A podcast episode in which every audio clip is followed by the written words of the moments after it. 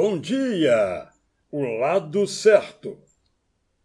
Diante de tantas polarizações, o que sobrará da nossa família, do nosso grupo, da nossa igreja, da nossa empresa, depende do que fazemos hoje com o que lemos na Palavra de Deus. Nela aprendemos: examinem todas as coisas, retenham o que é bom.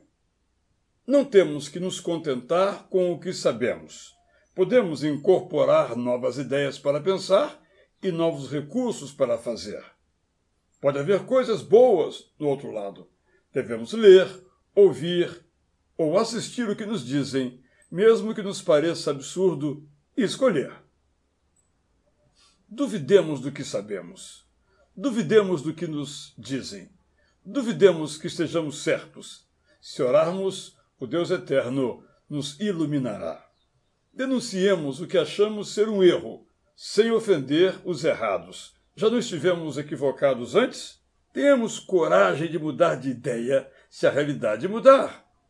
Imaginemos projetos novos, o que implica orar, gerir bem o tempo e manter a esperança. Priorizemos ficar unidos em torno da nossa essência, que é sobreviver adorar e amar, e da nossa missão, que é conhecer, interceder e abençoar, para que sejamos fortes, para que o mundo creia em Jesus. Entre a amizade e a opinião, fiquemos com a amizade.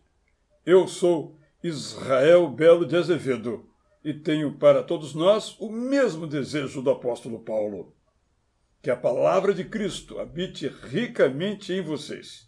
Instruam e aconselhem-se mutuamente em toda a sabedoria, louvando a Deus com salmos, hinos e cânticos espirituais, com gratidão no coração. Bom dia!